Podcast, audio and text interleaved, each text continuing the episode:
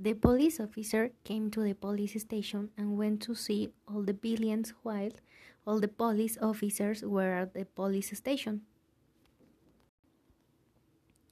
One of the villains, he was reading the newspaper when suddenly, boom! The dynamite explodes and the prison wall fell down. This helped all the villains to escape, and when the police officer found out, the villains had already left. The police officer got into the car to the continue to the villains.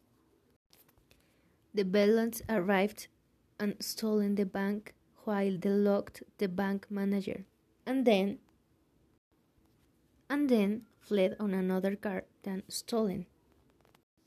The police catched and detained him.